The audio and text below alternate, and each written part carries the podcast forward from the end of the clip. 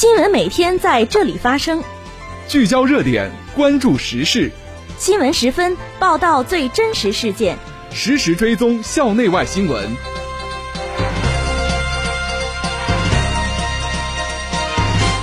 听众朋友，下午好，欢迎收听今天的新闻十分。今天是二零二一年九月三号，星期五，农历七月二十七。今天夜间到明天白天，聊城地区天气晴。气温二十二度到二十八度。首先，让我们关注历史上的今天。一九四五年九月三号，中国人民抗日战争胜利纪念日。一九五二年九月三号，中国延边朝鲜族自治州成立。这次节目的主要内容有：党委书记关延平在山东教育发表署名文章；我校召开新学期工作部署会。习近平在全球服务贸易峰会上发表致辞。阿富汗塔利班称即将组建阿富汗新政府。下面请听详细内容。首先是校内新闻。近日，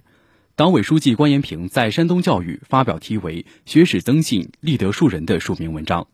文章从四个自信、学史增信的价值维度，育人者先受教、学史增信的主体维度。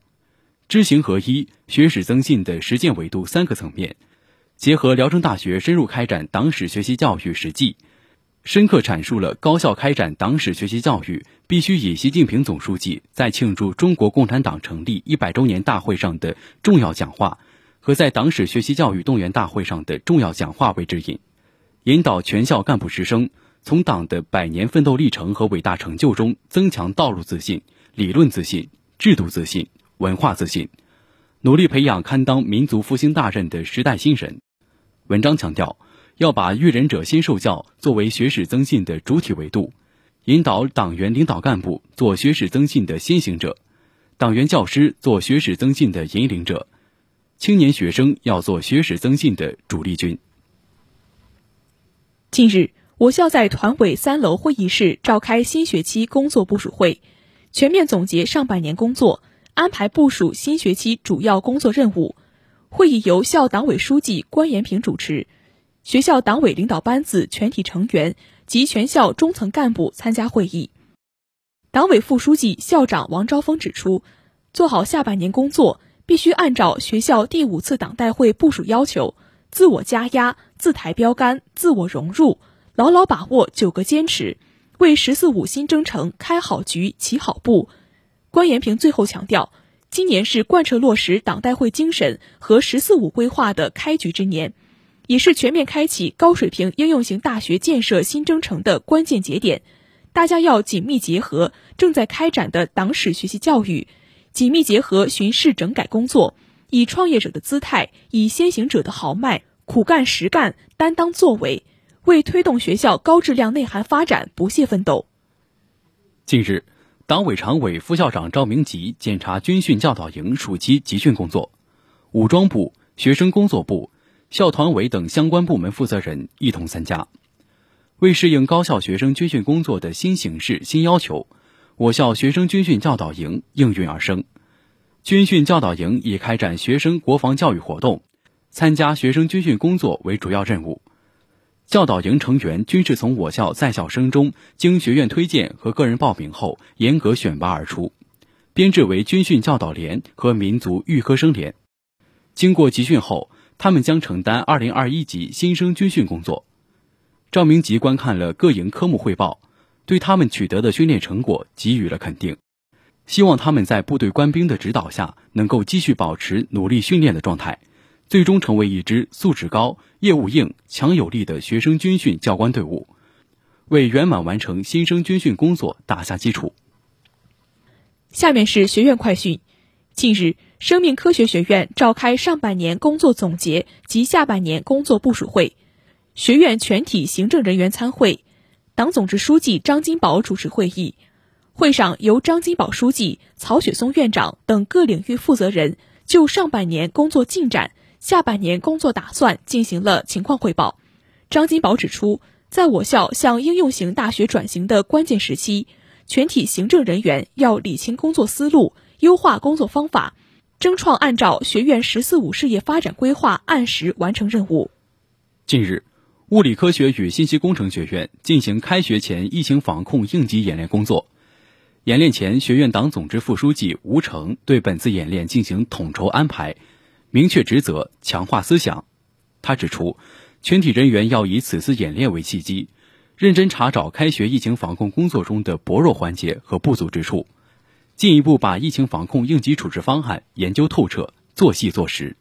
近日，聊城大学美术与设计学院传承文化、重塑经典志愿服务队于聊城市社会福利院光荣院举办百年党史纸上绘、百舸争流口相传活动。此次活动带领老人们回望中国共产党走过一百年非凡的历程，让老人们产生了强烈的思想共鸣。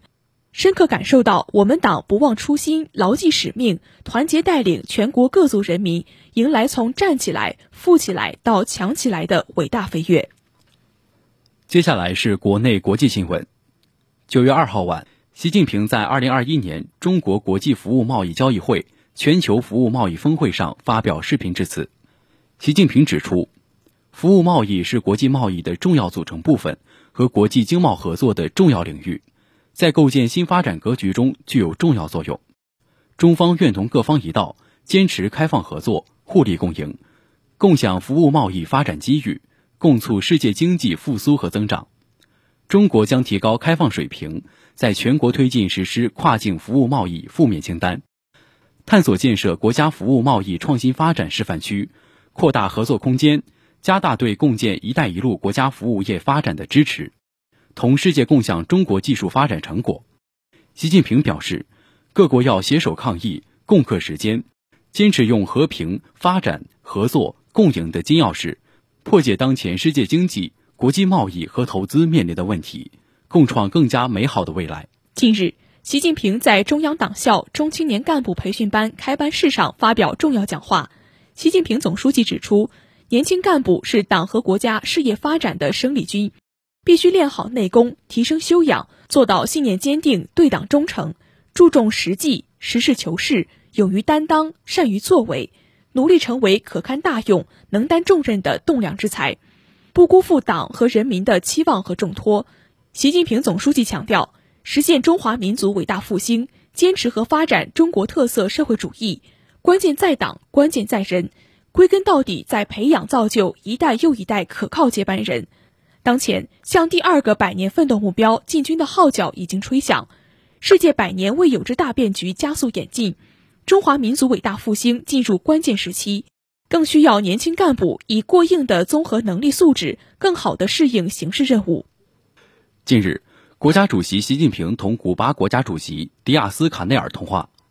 习近平指出，在古巴共产党坚强领导下，古巴同志不畏强权，不屈斗争。有力捍卫了革命成果。从历史上看，社会主义事业从来不是一帆风顺的。中方始终认为，应当尊重各国自主选择社会发展道路的权利，反对对其他国家实施单边制裁，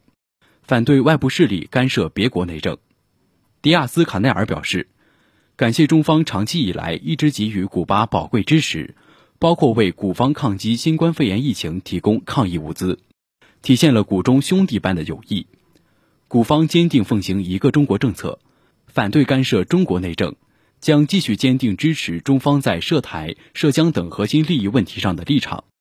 古方愿为促进拉美同中国关系发挥积极作用。九月二号，阿富汗塔利班表示，该组织即将组建阿富汗新政府。其官员穆塔奇当日在社交媒体上表示，阿富汗新闻文化部已为即将在总统府举行的仪式做出安排。新政府的宣布将在即将举行的仪式上做出。阿富汗塔利班今年八月初加强对阿富汗政府军的攻势，在阿富汗境内迅速推进。八月十五号进入该国首都喀布尔，并控制总统府。目前，阿富汗塔利班已经任命了阿富汗各省和地区的行政长官、警察局长和警察指挥官，且都已经展开各自工作。阿富汗塔利班军事委员会的一名高级成员早前表示。阿富汗塔利班将于九月三号宣布组建新政府。听众朋友，今天的新闻时分就为大家播送到这里。编辑严莹莹，播音冯基超、彭佳琪。感谢您的收听，下次节目再会。